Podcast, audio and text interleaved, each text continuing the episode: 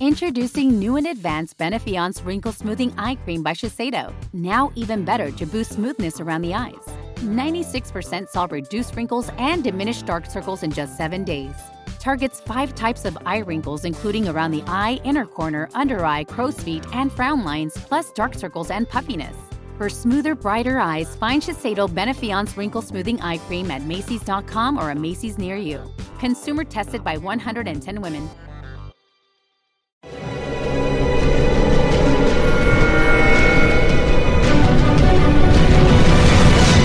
Yo documental.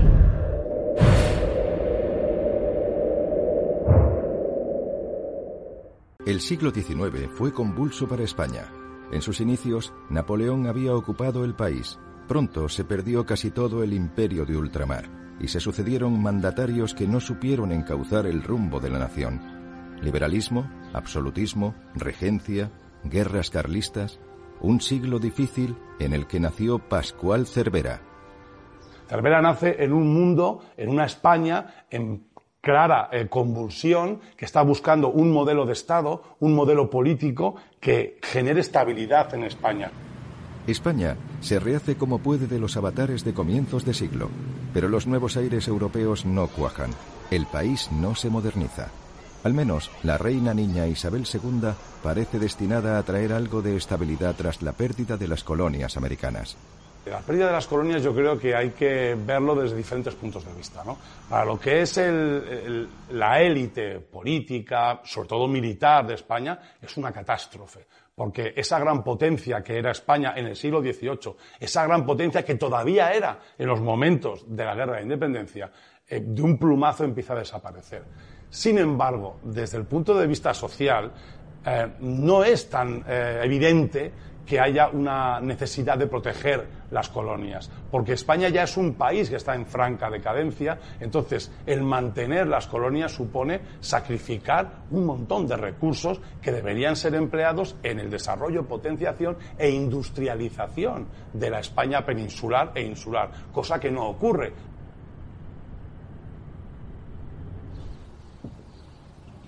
Pascual Cervera pasará su infancia en ese tiempo de relativa calma en su localidad natal, Medina Sidonia. Un buen lugar para un niño con ansias de mirar al horizonte y soñar con lejanas aventuras. Allí se le inculca desde muy pequeño una rectitud personal que mantendrá a lo largo de toda su vida. La tradición marinera de Medina Sidonia tiene una raíz, yo creo que geográfica. Eh, Medina Sidonia es el balcón de la bahía, el centro geográfico de la provincia de Cádiz y habitualmente, normalmente las personas de Medina Sidonia han mirado hacia el océano Atlántico eh, que se ve desde el Cerro del Castillo, que es uno de los puntos geodésicos más altos de la provincia. El almirante Cervera es uno de los personajes más importantes de la, historia de, Medina Sidonia por su eh, bagaje eh, en la Marina y también por su participación en la, en la guerra contra los Estados Unidos. Y en lo más profundo, pues siento que un paisano de Medina Sidonia pues estuvo en un periodo histórico absolutamente inolvidable, trágico también, eh, por, otra parte y lamentablemente, pero estuvo a la altura. En 1853, a los 13 años, Pascual Cervera ingresa en el Colegio Naval Militar. Bueno, la familia Cervera, su tradición marinera viene de Topete, que su abuela la madre de ellos y mujer de Juan Bautista Cervera Ferrera, que eran oriundos de Morón de la Frontera, pero en verano iban a Villamartín y entonces pues ahí iban desde Medina Sidonia ellos de pequeños, de jóvenes, entonces pues escuchaban las, hazañas y aventuras de, de sus tíos, los Topete. Entonces yo creo que influenciado por las hazañas de sus tíos y que las relataban como, eh, con una elocuencia muy de la época, pues eh, le salió la vocación. Y no solamente de don Pascual, sino que hubo también dos, dos hermanos suyos mayores que murieron eh, pues, en, Cuba y en Filipinas y que habían sido también como rayas marinas. El primer destino de Pascual Cervera ya como alférez de navío fue en Filipinas, en una goleta llamada La Animosa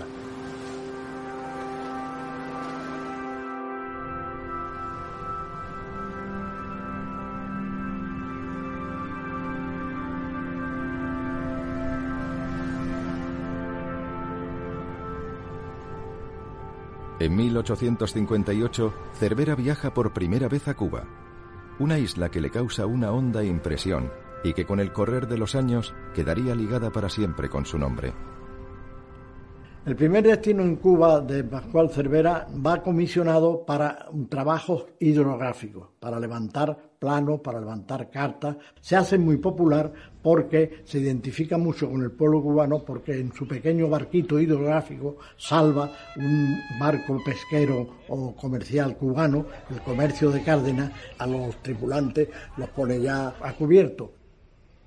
Cuando el almirante Cervera ya por primera vez a Cuba, en Cuba ya hay eh, serios problemas. Bueno, la realidad, el, problema es que España es una potencia en retirada, es una potencia en decadencia, entonces es muy difícil que sostenga y que mantenga la tensión política, la tensión militar, el control de la colonia, ¿no?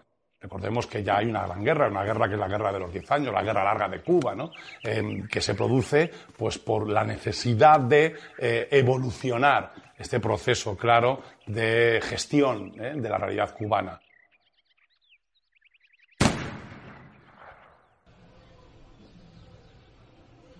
Los distintos gobiernos de España en el siglo XIX casi siempre tomaron decisiones que seguían el camino contrario al necesario en cada momento.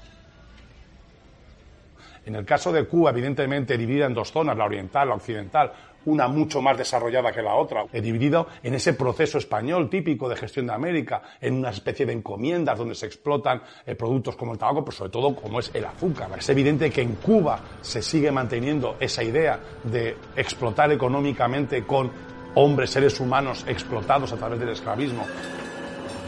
La esclavitud española es un tema tabú, o lo ha sido durante demasiado tiempo.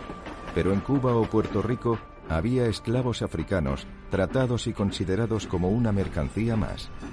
Los periódicos españoles de Cuba recogían anuncios de venta de esclavos con toda naturalidad en la época en la que España fue esclavista, eh, que se unían sobre todo, lo interesante no ya solamente los anuncios, que decían cosas terribles, sino que además se asociaban a anuncios que eran de venta de animales, de venta de posesiones, a veces incluso alquiler de esclavos, que también existía, se alquilaban negritos para entretener a los niños. Provoca eh, un proceso de descomposición social, cuando tienes una parte importante de la sociedad que está formada por gente sin libertad, cuando además no inventes ningún tipo de recurso para preservar y para mejorar las condiciones de vida, las enfermedades, los mosquitos, el paludismo, la disentería. Para los soldados españoles destinados en la isla, aquello era un infierno, el infierno en el Caribe del que muchos nunca regresaron y al que nadie quería ir. Los soldados, cuando ya se desarrolla el proceso de guerra, mueren más soldados por enfermedades y por penurias en alimentación, en las medidas de higiene, que por la guerra en sí.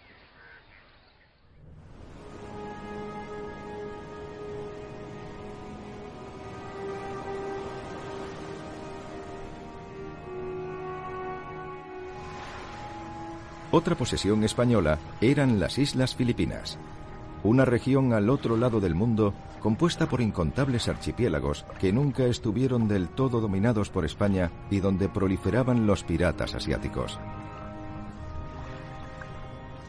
Filipinas en la segunda mitad del siglo XIX era distinta a las Filipinas del Galeón de Manila con esa conexión transpacífica que todos conocemos. Cuando Cervera llega allí, eh, está en una fase de, eh, no de revolución, como podamos decir en Cuba, sino una fase de eh, descontrol, especialmente de, de lo que es el archipiélago de Jolón.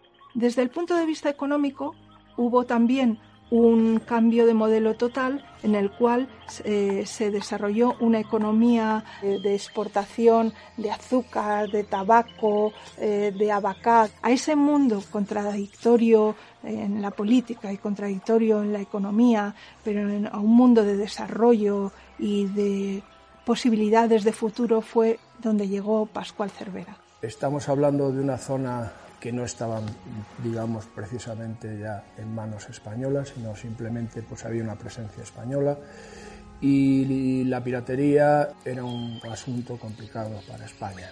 Se decide atacar el foco de la piratería. Era un lugar de difícil acceso, muy difícil acceso, tanto por tierra como por mar. Fue muy complicada.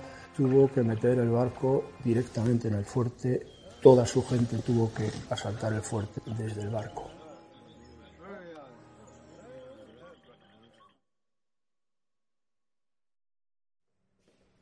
Una de las labores de Cervera en Filipinas fue la elaboración de cartas náuticas del archipiélago de Joló, al que años después habría de volver convertido en gobernador militar. Pascual Cervera en Filipinas estaba integrado en una comisión hidrográfica eh, cuyo objetivo era el levantamiento cartográfico de toda la zona sur de Filipinas y en concreto él destacó por sus trabajos en el archipiélago de Joló. Las principales dificultades que encontraron a la hora de cartografiar Joló eh, fueron tres. En primer lugar, las propias características geológicas de, la zona suroeste. Eh, luego, por otro lado, las inclemencias meteorológicas. Es una zona con muchos monzones, con, huracanes continuos.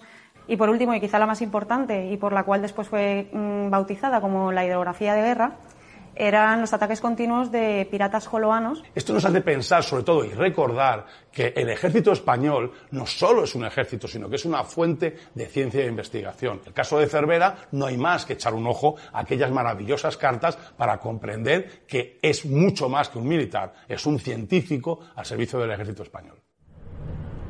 Tras los combates y el duro servicio, Cervera recibe un permiso para regresar de Filipinas a la península. En Cádiz, en 1865, contrae matrimonio con Ana María Jacome.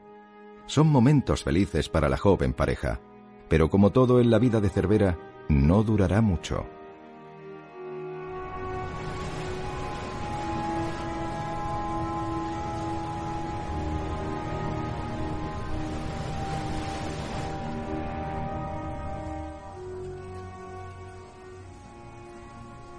Finales de la década de los 60, eh, la situación de España es muy compleja. España ha entrado en una decrepitud total el sistema isabelino, la monarquía liberal de Isabel II, que provoca una necesidad de un cambio profundo de verdad.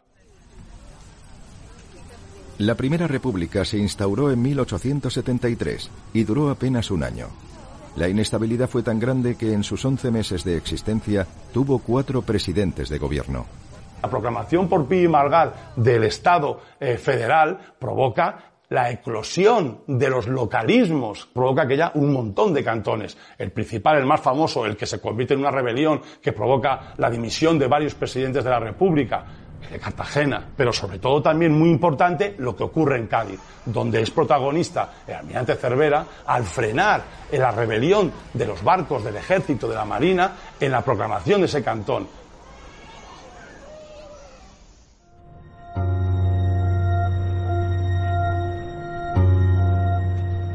Pascual Cervera en este asunto tiene una intervención decisiva.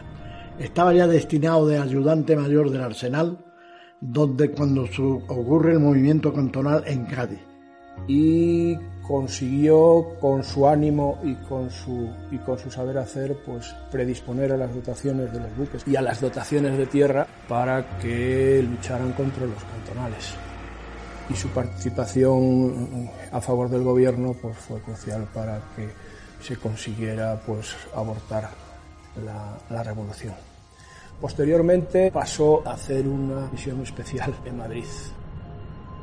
Tuvo que llevar una serie de pliegos y tuvo que volver con un ministro plenipotenciario para poder hablar con el almirante inglés que se encontraba fondeado en escombreras para poder liberar a las dos fragatas acorazadas que habían apresado los ingleses.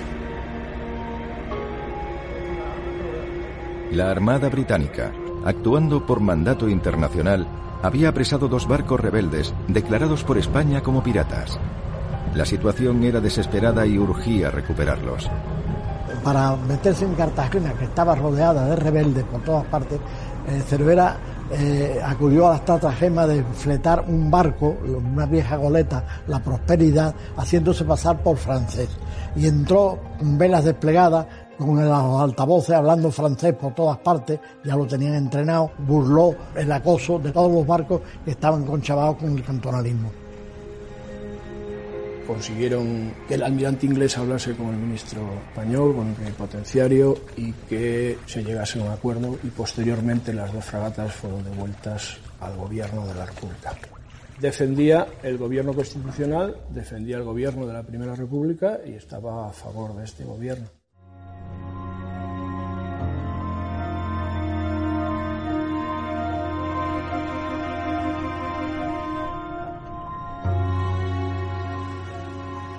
Después de la revolución cantonal y reinstaurada la monarquía, Cervera recibe un nuevo destino en Filipinas, esta vez como gobernador militar de Joló. Pues una colonia que sufre la falta de recursos por parte de la, de la metrópolis que es España, eh, la descomposición política de España provoca la falta de inversión en controlar, en gestionar, en explotar, pero sobre todo en mantener ¿no? la protección sobre esa colonia. Allí, Cervera continúa con la represión de la piratería. Recurre a métodos que nos muestran su enorme sagacidad. Primero, eh, va consiguiendo dominar el idioma de los joloanos, porque para poder controlar una población, para poder controlar una sociedad, debes tener clara la forma que tienen de hablar. Por eso él va generando un diccionario con todos esos vocablos, esas palabras que le permiten eh, llegar al conocimiento de lo que se dice, de lo que se hace, de la sociedad, de aquel lugar que él quiere controlar. Pero además él va creando una red de informadores, una red de joloanos que los tiene a servicio a través de dinero.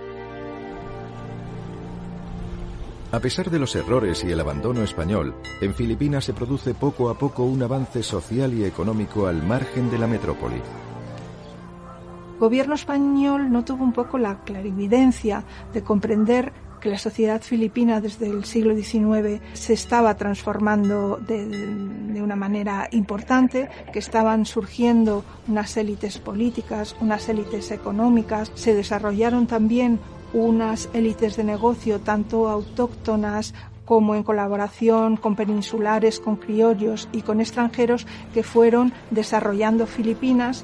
De la política del estanco del tabaco que se había dado anteriormente se llegó a la apertura de este sector y a la creación de empresas tan importantes como la Compañía General de, Tabacos de, de Filipinas, ¿no? como la creación de la cervecera San Miguel, y es, hoy en día es conocida por todo el mundo y que lo que reclamaban estos círculos todavía eran reformas, era una mayor participación en la vida política y la falta de otros métodos para conseguir sus aspiraciones fue lo que llevó a la larga la revolución de 1896.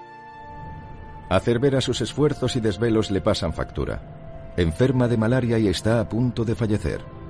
Comprometido con su deber, no cede el mando a pesar de su enfermedad hasta que no le queda otra opción que regresar a la península.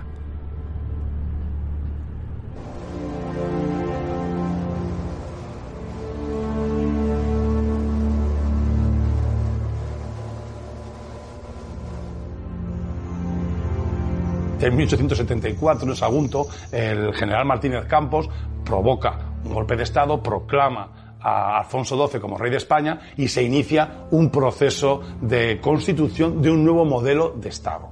Una vez más, en base a una constitución, una vez más, en base a un modelo eh, político, legal, estructurado, en este caso liderado por Alfonso XII, pero sobre todo por Antonio Cánovas de Castillo.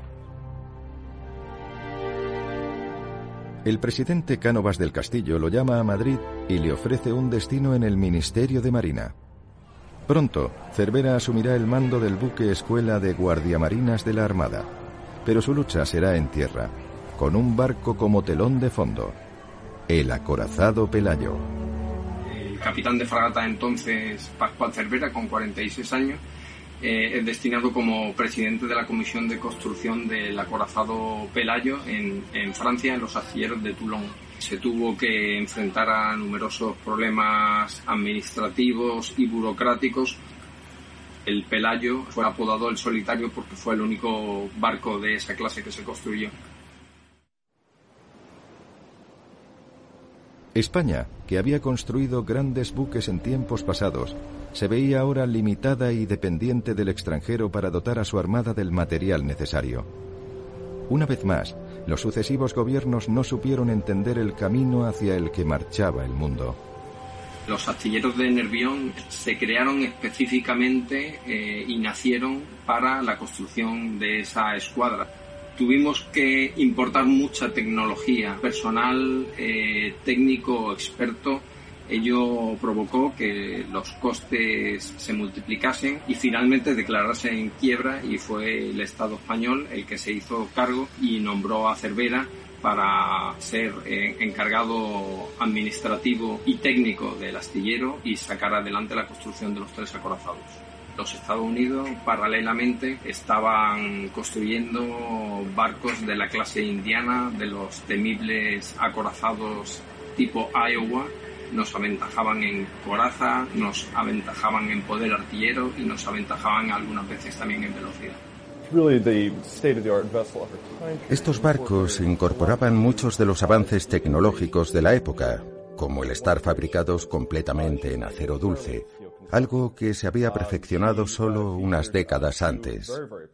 Tenían potentes máquinas y calderas que les hacían superar la velocidad de 20 nudos. También añadir que los cañones de 5 pulgadas y la combinación de blindaje y armamento los convertían en barcos increíblemente rápidos y maniobrables que se usaron en los años 80 y 90 por la Marina de Guerra. No se puede comparar con lo que estaba haciendo la Armada Española. Los barcos españoles eran mucho menos avanzados e incluso su armamento era menos sofisticado que lo que estaban desarrollando Gran Bretaña y Alemania.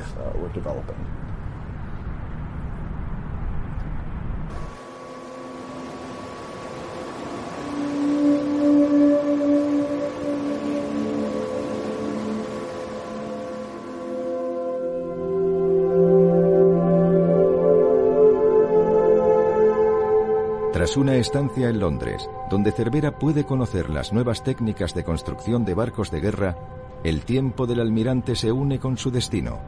La guerra está a punto de comenzar. El interés de Estados Unidos por Cuba va siendo paulatino, pero se concreta ya mm, con mucha claridad a partir de 1823 con el enunciado de la doctrina Monroe que reivindica ya América para los americanos.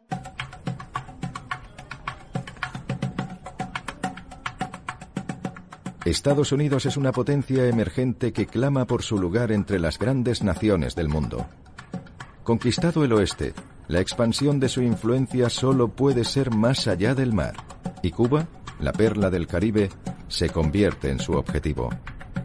Pascual Cervera previó que Estados Unidos iba a ir a, una guerra con España por la cuestión del Caribe. Manifestaciones claras ya las plantea a principios de la década de los 90 en su correspondencia con su primo, que iba a ser su mejor confidente y su albacea, Juan Espotorno, en donde ya le manifiesta la inquietud sobre el estado de la Armada para un enfrentamiento atlántico, que la veía muy débil.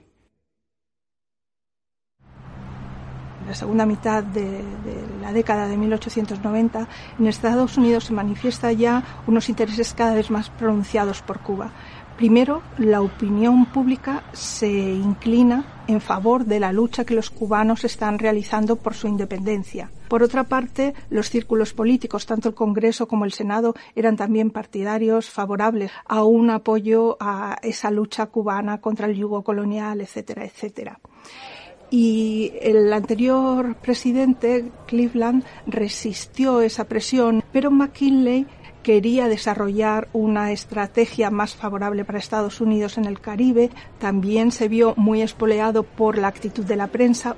Hoy a todo el mundo le suena el concepto cuarto poder. Cuarto poder es la prensa. Ese concepto de cuarto poder se acuña a finales del siglo XVIII, principios del XIX, pero se pone de manifiesto en la realidad, sobre todo en la época de la Guerra de Cuba. ¿Por qué ocurre esto? Porque hay dos grandes magnates de la prensa, también muy conocidos, que son Pulitzer y Hearst, en aquel momento se disputaban el dominio de la opinión pública con dos periódicos, dos importantes periódicos de Nueva York, y entonces em, se dieron cuenta de que podía manejar de una manera eh, prácticamente global y total. Fue aquella época previa a la guerra contra España cuando en Estados Unidos surgió uno de los tipos de prensa más denostados y a la vez populares de la historia, la prensa amarilla nace con una viñeta que se imprimía además tanto en el periódico de Hearst como en el de Pulitzer. Era un chico vestido con una especie de camisón de color amarillo, eh, un vocero, que lo que hacía era transmitir las noticias prácticamente con el único afán de que fuesen sensacionalistas. La prensa estadounidense exageró e inventó noticias, pero lo cierto es que la situación en Cuba no era buena para España. Basta con echar atrás la mirada a las décadas previas a la guerra de 1898. Uno de los episodios más interesantes es la presencia de, Santiago Ramón y Cajal. Justo nada más terminar eh, sus estudios, él, consigue, consigue eh, un título de oficial médico y el destino en Cuba. Y su gran decepción cuando llega allí y se encuentra, obviamente, una colonia sumida en el despropósito, sin ningún tipo de inversión, donde las enfermedades campan a sus anchas. Pero sobre todo, una de las cosas que más sorprenden negativamente a Ramón y Cajal es el enorme proceso de corrupción que existe en ese lugar. Un proceso de corrupción que ya había descrito el almirante Cervera, por ejemplo, en Filipinas. Ramón y Cajal fue uno de los grandes personajes de la historia que sirvió en Cuba, pero no el único. También un joven Winston Churchill, con afanes de aventura, conoció la guerra interna que España mantenía en la isla. Él tenía 21 años y pidió a sus autoridades militares que lo asignaran una especie de observador militar eh, para conocer cómo funcionaba una guerra en la realidad. Aprendió cómo éramos los españoles, eh, la forma tan orgullosa de ser de aquel momento, que no admitían que nadie les criticase o que luchase contra ellos de una manera no, no abierta, no directa. Eran gente muy aguerrida, que era capaz de llevar adelante sus ideas contra viento y marea, y eso, curiosamente, le hizo en la época ya de la Segunda Guerra Mundial, darse cuenta de que eh, la unión posible de España al bando alemán era peligrosa. Okay, round two. Name something that's not boring. A laundry? Ooh, a book club. Computer solitaire, huh? Ah, oh, sorry, we were looking for Chumba Casino. That's right. ChumbaCasino.com has over 100 casino style games. Join today and play for free for your chance to redeem some serious prizes. ChumbaCasino.com. No purchase necessary. Full prohibited by law. 18 plus terms and conditions apply. See website for details. With lucky landslots, you can get lucky just about anywhere. Dearly beloved, we are gathered here today to. Has anyone seen the bride and groom? Sorry, sorry, we're here. We were getting lucky in the limo and we lost track of time. No, Lucky Land Casino, with cash prizes that add up quicker than a guest registry. In that case, I pronounce you lucky. Play for free at LuckyLandSlots.com. Daily bonuses are waiting. No purchase necessary. Void where prohibited by law. 18 plus. Terms and conditions apply. See website for details.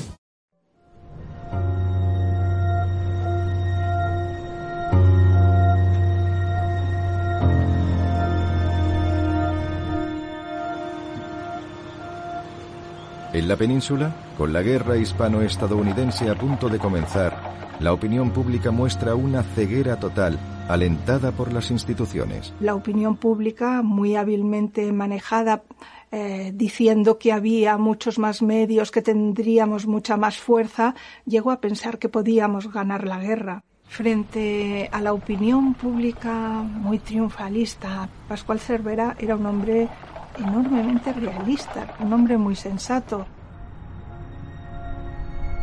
Mientras, en Estados Unidos, los dos grandes del periodismo intensifican sus denuncias contra España. Se erigen como voceros de las supuestas atrocidades de los españoles en Cuba y empujan al país a la guerra. Joseph Pulitzer, al fin y al cabo, con el tiempo se reformó un poco, pero Hearst, Hearst no, Hearst mantiene eh, ese, ese imperio que está creando de prensa amarilla con las barbaridades y con las mayores mentiras. Uh, la prensa encontró muy efectivo de cara a la venta de periódicos exagerar el problema sobre la forma en que los españoles trataban a las mujeres cubanas. Así, a menudo acusaron a los españoles de violar y ser groseros con ellas, y eso hizo que el pueblo estadounidense se pusiera en contra y dispuesto a defender su honor. La prensa lo exageró mucho.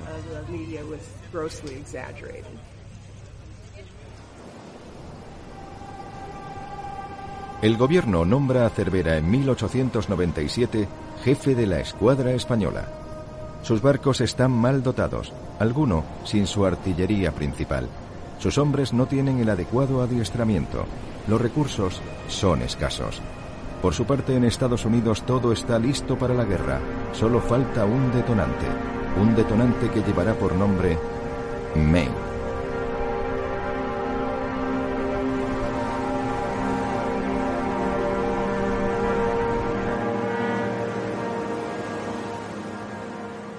El Maine va a Cuba en una misión, en principio, de protección de los intereses de los americanos. Eso era una pantalla, puesto que el procedimiento que ya hace el, en, el envío fue poco correcto. No avisan a las autoridades españolas, incluso eh, las autoridades se encuentran el Maine en la boca del puerto de la dársena de La Habana.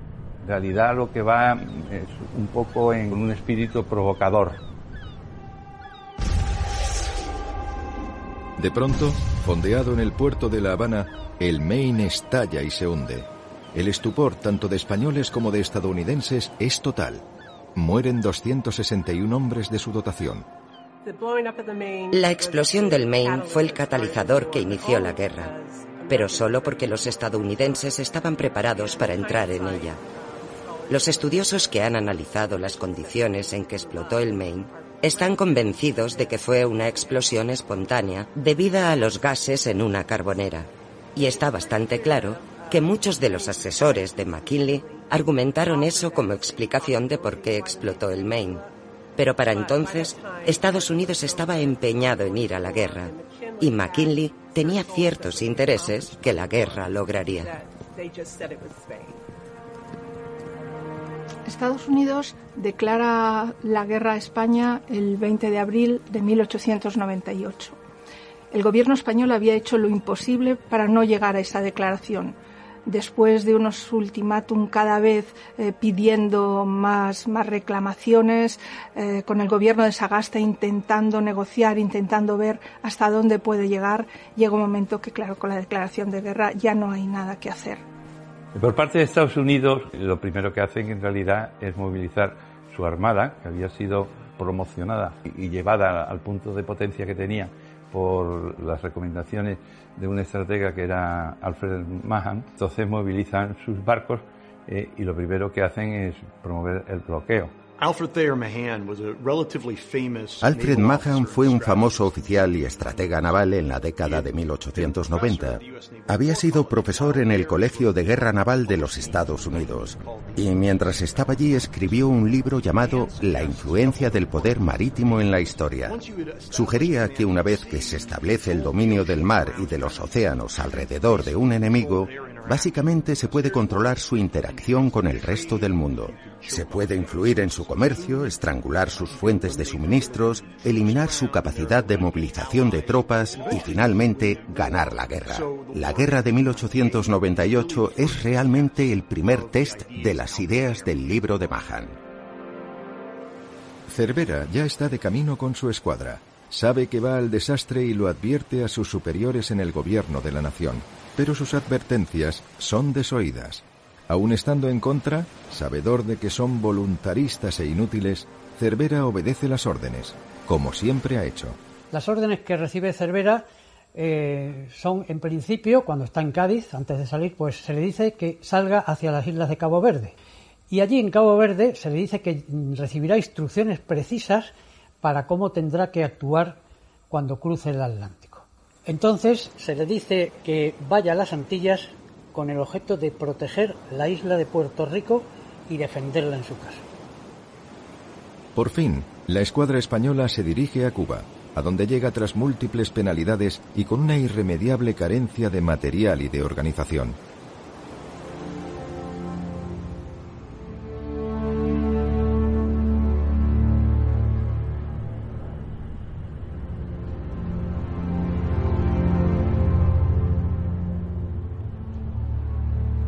19 de mayo de 1898, Pascual Cervera está ya en Santiago de Cuba. A partir del 27 de mayo ya ha llegado el grueso de la escuadra americana y se ha producido un bloqueo verdaderamente riguroso mm, al cual es cada vez más difícil enfrentarse. En esa situación, el 31 de mayo hay un bombardeo que de los barcos americanos hacia la escuadra en el puerto, bueno, que causa algunos daños, no grandes para algunos. Y el 3 de junio se produce la entrada del Merrimack de un barco con el cual se intenta cerrar la entrada del puerto. Y hubo una reacción rápida, eh, tanto de la artillería de costa como de los buques que estaban muy atentos y se repelió la agresión rápidamente, hizo que el Merrimack se hundiese, pero se hundiese en un sitio donde no obstaculizaba la salida de los barcos. El almirante Cervera, lejos de contrariarse por la acción estadounidense, se muestra admirado por el arrojo de aquellos ocho hombres dispuestos a morir en una misión tan audaz. Cuando le dieron las novedades al almirante, ordenó organizar una operación de salvamento y se rescató al teniente Hobson y a los siete marineros voluntarios que, que le acompañaron y el almirante específicamente se interesó en que recibiesen un trato como prisioneros de guerra, pero tratarlos con educación, con honradez y con caballerosidad española. Y lo hace de un modo muy galante, pero Cervera da un paso más y envía a un oficial a la escuadra estadounidense para anunciarles que habían capturado a la dotación y que todos estaban vivos. Desde ese momento, la prensa comienza a hablar sobre todo eso, destacando su caballerosidad.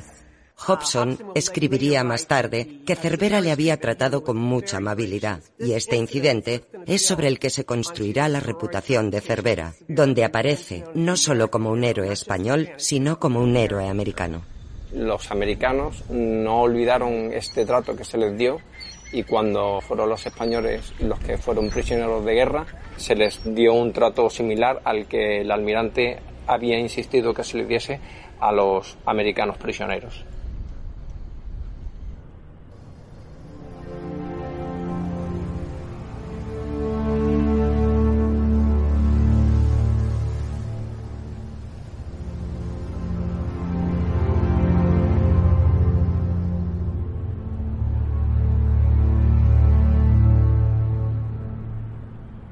Hay eh, textos, cartas, telegramas de Pascual Cervera enormemente dramáticas, haciendo ver cuál era la verdadera situación, cuál era la realidad y a qué consecuencias se iban a tener que enfrentar. Cuando analizamos su correspondencia con el gobernador general de La Habana, vemos que dejó todo esto muy claro. Sabía que probablemente no iba a ganar esta batalla y se le dio la orden de abandonar el puerto, principalmente para tratar de salvar el honor español. El combate naval lo afronta Cervera en primer lugar con resignación y él jamás eludió el cumplir el deber. Pero al mismo tiempo le acompaña una gran tristeza y preocupación porque sabe que el sacrificio que a la poste se le va a pedir va a arrastrar a dos mil hombres a una muerte casi segura. A las nueve y media de la mañana, cuando salió la escuadra del almirante Cervera de la bocana del puerto de Santiago, a esa hora a 8.000 kilómetros en España eran las cuatro y media de la tarde. Y en esa hora estaban precisamente en pleno apogeo las corridas de toros. Todos estaban felices. Pero a 8.000 kilómetros los marinos estaban combatiendo contra los Estados Unidos de Norteamérica. Se trató de un combate totalmente desigual por la gran desproporción existente en, en fuerzas entre la escuadra norteamericana y la escuadra española. Mirando con 100 años de perspectiva, el combate naval de Santiago de Cuba no fue realmente una gran batalla. La escuadra americana tenía los acorazados más poderosos de la Marina de los Estados Unidos. Todos eran relativamente nuevos y habían sido diseñados para resistir a las armadas más poderosas del mundo, como la Royal Navy británica. La escuadra española era más anticuada. Sus cañones y su tecnología eran también más antiguos se preveyó que el buque insignia en el que iba Cervera saldrían en primer lugar y se dirigirían al primer buque norteamericano, el que estuviese más cerca, para entablar una especie de conflicto reducido y que propiciara que los demás barcos norteamericanos se cebaran en él. Él sabía que no iba a ganar. Lo que pretendía era salvar tantas vidas como fuera posible. Pero no funcionó. Trató de abordar al Brooklyn. El Brooklyn pudo maniobrar fuera de su rumbo y los barcos estadounidenses simplemente salieron tras los españoles mientras intentaban escapar. La mayor potencia de fuego de los norteamericanos y la prácticamente mm, inexistencia de blindaje para esos obuses de gran calibre de los norteamericanos hicieron que los barcos españoles mm, empezaron a arder, eh, fueron tocados y uno a otro fueron cayendo y acabó con la destrucción total de la escuadra en aproximadamente unas cuatro horas. La escuadra de Cervera fue derrotada fundamentalmente por dos razones. La primera porque la escuadra americana era mucho más poderosa, tenía mejor blindaje y mejor artillería. Y la segunda por falta de recursos. Incluso dos meses antes Cervera cuando iba a hacer unos ejercicios preparándose para la guerra, fue avisado por el ministro de Marina que debía ahorrar en, en carbón y en munición.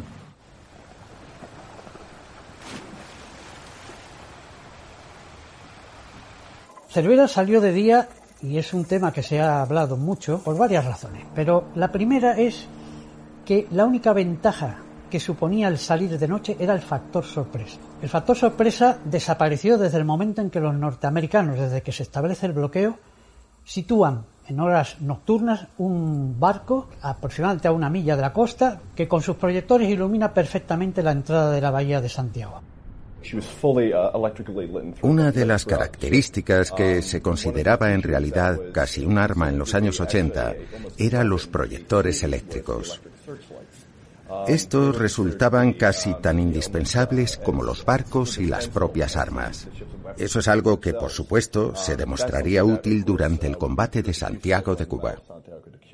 Si hubiese salido de noche o en el crepúsculo, o en vez de morir 375 hubiesen muerto muchísimos más, porque la mayoría de la gente de la escuadra no sabía nadar. Hay que darse cuenta que cuando uno toca zafarrancho de combate para salir a la mar y lleva con él 2.251 personas, lleva bajo sus espaldas 2.251 familias. Él veía que mm, si la salida era de día, como la escuadra, la escuadra la consideraba que se iba a perder, siempre habría mayor posibilidad de que los náufragos fueran recogidos más fácilmente por los, por los botes de los norteamericanos a la luz del día, obviamente. Los pocos que sabían nadar podrían también, asimismo, haber alcanzado la costa a nado. Las fuerzas españolas eran inferiores y estaban destinadas a la derrota. Pero una década antes de la guerra, un ingeniero y marino presentó a la Armada un arma que pudo haber cambiado el curso de la historia. El primer submarino moderno.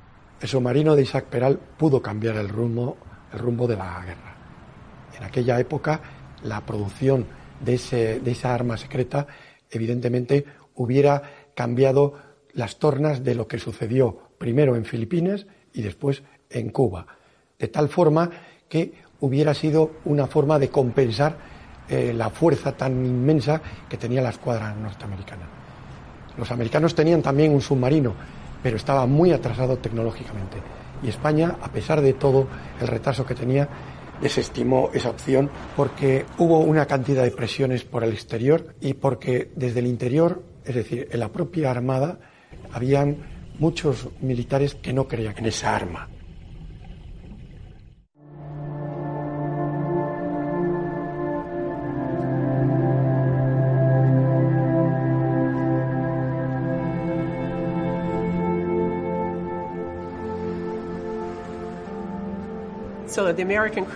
Los americanos pasan al rescate y en lugar de luchar contra los españoles, rescatan a una enorme cantidad de ellos, incluido al propio Cervera y su hijo. Eh, Cervera fue trasladado inicialmente al crucero Gloucester y eh, a continuación al Iowa. Cuando Cervera es subido a bordo del barco americano, lo reciben con honores de oficial y sube en ropa interior, ya que se había despojado del uniforme para evitar quemarse. Rehusan a aceptar la espada de estos oficiales que se están rindiendo y les dieron ropa de inmediato.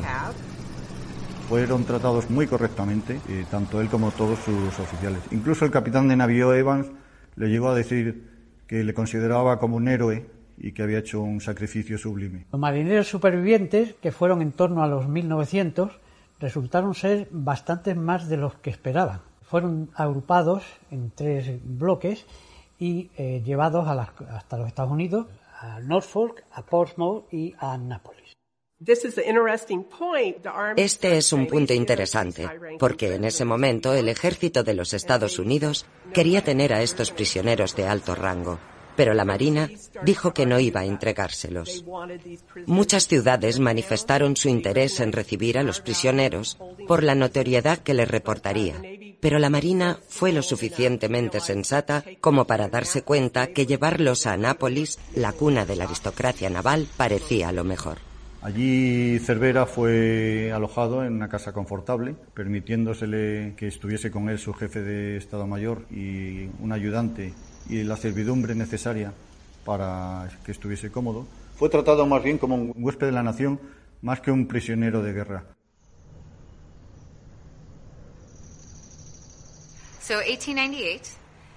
En 1898, después de la victoria naval estadounidense en Santiago, el almirante Cervera y sus oficiales fueron traídos aquí, a Nápoles, a la Academia Naval, como prisioneros de guerra. Nuestro almirante, el superintendente Magner, era de una estrella, al igual que el almirante Cervera. Se sabe que el protocolo marcaba la necesidad de que un oficial de mayor rango pudiera dar órdenes a otro oficial de alto rango. Por ello, Magner fue nombrado almirante de dos estrellas, un ascenso muy rápido para que pudiera tratar correctamente a Cervera y sus dotaciones, mientras se encontraban aquí como prisioneros de guerra. Cervera militarmente es un general derrotado, pero personalmente demuestra una serie de cualidades en, el combate que lo hacen enseguida a un personaje atractivo. Va al combate sabiendo que va a perder, que lo había manifestado eh, oportunamente a sus superiores, eh, y va al combate con arrojo y valentía y pone un broche de dignidad en la defensa de su patria y de su enseño. La Marina Americana redactó un informe sobre lo que sucedió en Santiago, incluyendo las cartas y comunicaciones que Cervera mantuvo con su gobierno. En ese informe se decía que Cervera había recibido la orden de salir a pesar de que era un suicidio y que él se lo había comunicado a su gobierno. Esas cartas, más el hecho de conocerse las órdenes que le urgían abandonar el puerto, consiguió que los americanos realmente lo apreciaran por estar dispuesto a renunciar a su vida por el honor de su país y por ser caballeroso con un prisionero americano. Entonces la misma prensa que tuvo y soltó tantísimas barbaridades contra España en los preámbulos de la guerra, hace un giro de 180 grados y pasan a elogiar al vencido. La prensa americana cambia totalmente su posición sobre España y se dedica a ensalzar nuestros valores, se dedica a ensalzar eh, particularmente los del almirante Cervera, pero también los de la nación como tal. Y esto hace que, bueno, pues que tengamos grandes eh, titulares de la prensa que vino ya, eso sí, después de la guerra.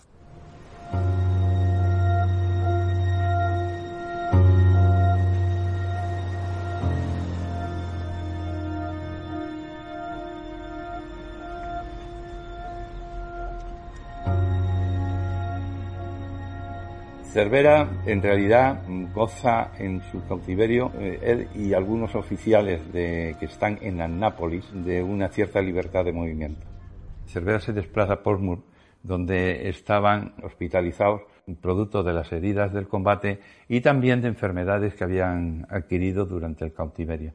Entonces, cuando llega a Portsmouth, se produce una manifestación impresionante eh, en que todo el mundo quería ver al al héroe de la escuadra española. Judy was boring. Hello. Then Judy discovered ChumbaCasino.com. It's my little escape. Now Judy's the life of the party. Oh, baby, mama's bringing home the bacon. Whoa, take it easy, Judy. The Chumba life is for everybody. So go to ChumbaCasino.com and play over 100 casino-style games. Join today and play for free for your chance to redeem some serious prizes.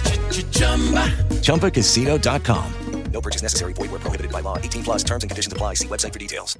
With the Lucky Land slots, you can get lucky just about anywhere. This is your captain speaking. Uh, we've got clear runway and the weather's fine, but we're just going to circle up here a while and uh, get lucky. No, no, nothing like that. It's just these cash prizes add up quick. So I suggest you sit back, keep your tray table upright, and start getting lucky. Play for free at LuckyLandSlots.com. Are you feeling lucky? No purchase necessary. Void where prohibited by law. 18 plus terms and conditions apply. See website for details. Es realmente cuando creo que la reputación del almirante Cervera comenzó a crecer de cara al público estadounidense como la de un noble oficial naval. Consideramos que nuestra profesión de armas es una profesión muy respetable y que la nobleza que el almirante Cervera mostró sirviendo a su país, representando a su armada y en el trato a las personas, hizo que le tratáramos con igual cortesía y profesionalidad. Hacia 1900, todos los héroes nacidos en los Estados Unidos habían sido analizados minuciosamente, tanto que los americanos encontraban fallos en ellos. Encontraron algo que no les gustaba de Dewey. Encontraron algo que no les gustó de Hobson, lo que desafortunadamente bajó su reputación, y de Theodore Roosevelt, que para ellos no fue realmente un gran héroe durante la guerra, sino después de que ésta hubiese terminado. Así resultó que la única persona que no había decepcionado al pueblo americano fue Cervera, y desde entonces hasta su muerte fue considerado el mayor héroe de la guerra hispanoamericana.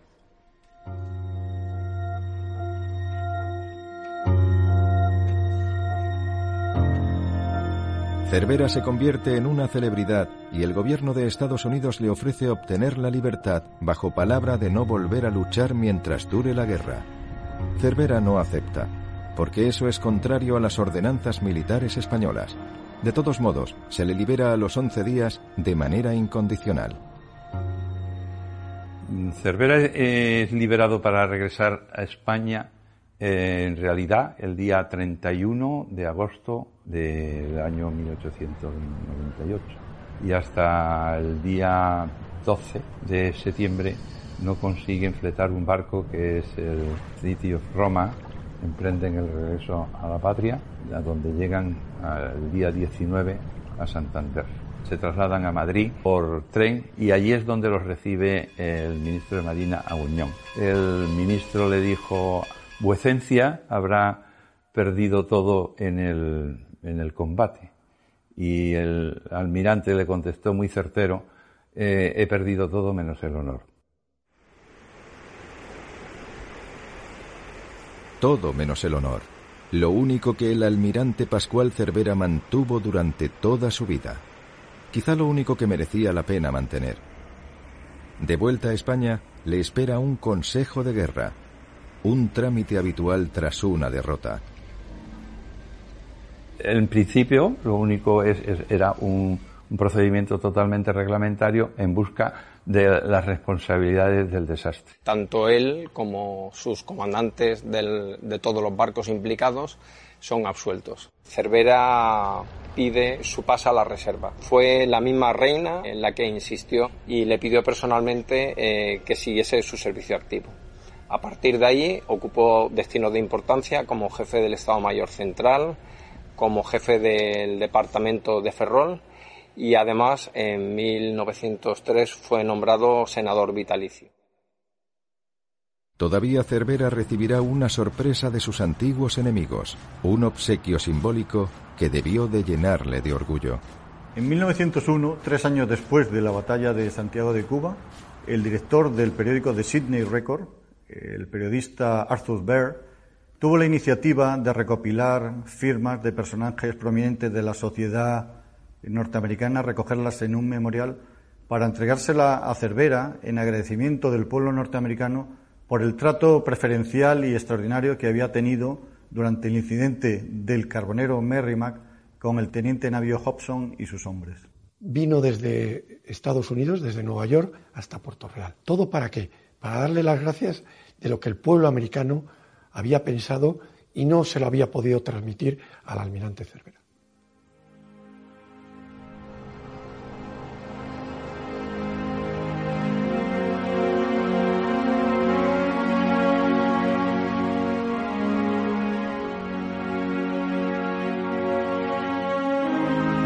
1907, con su salud muy delicada, deja su último destino en el servicio activo, en el departamento de Ferrol, y se traslada a su querida Bahía de Cádiz y se establece en su casa solidaria de Puerto Real, donde en abril de 1909 fallece.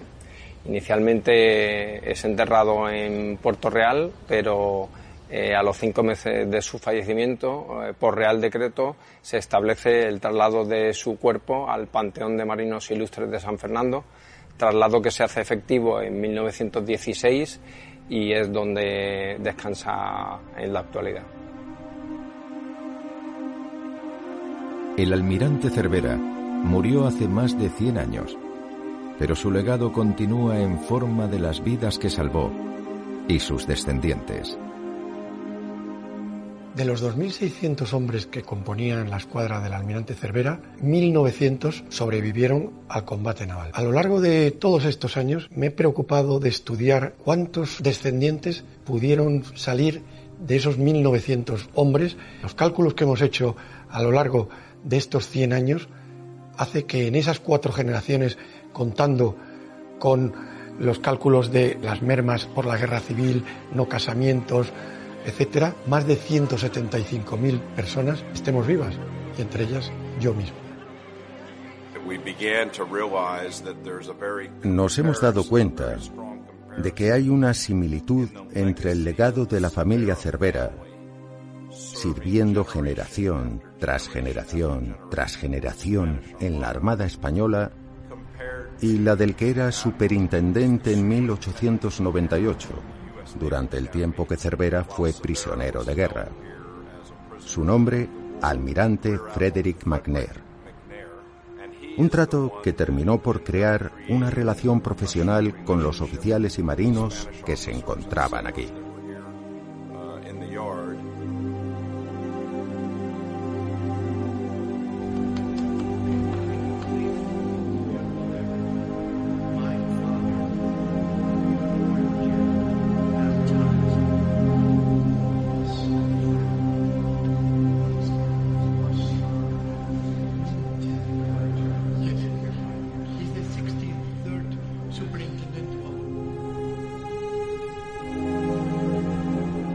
Desastre del 98 fue el punto final a una parte de nuestra historia, una historia ligada al nombre de Pascual Cervera.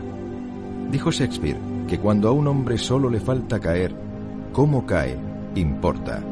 Y el almirante Cervera supo caer. Quizá por eso en Estados Unidos lo consideran un héroe y en la Cuba actual un mito. Porque Cervera lo perdió todo, todo menos el honor.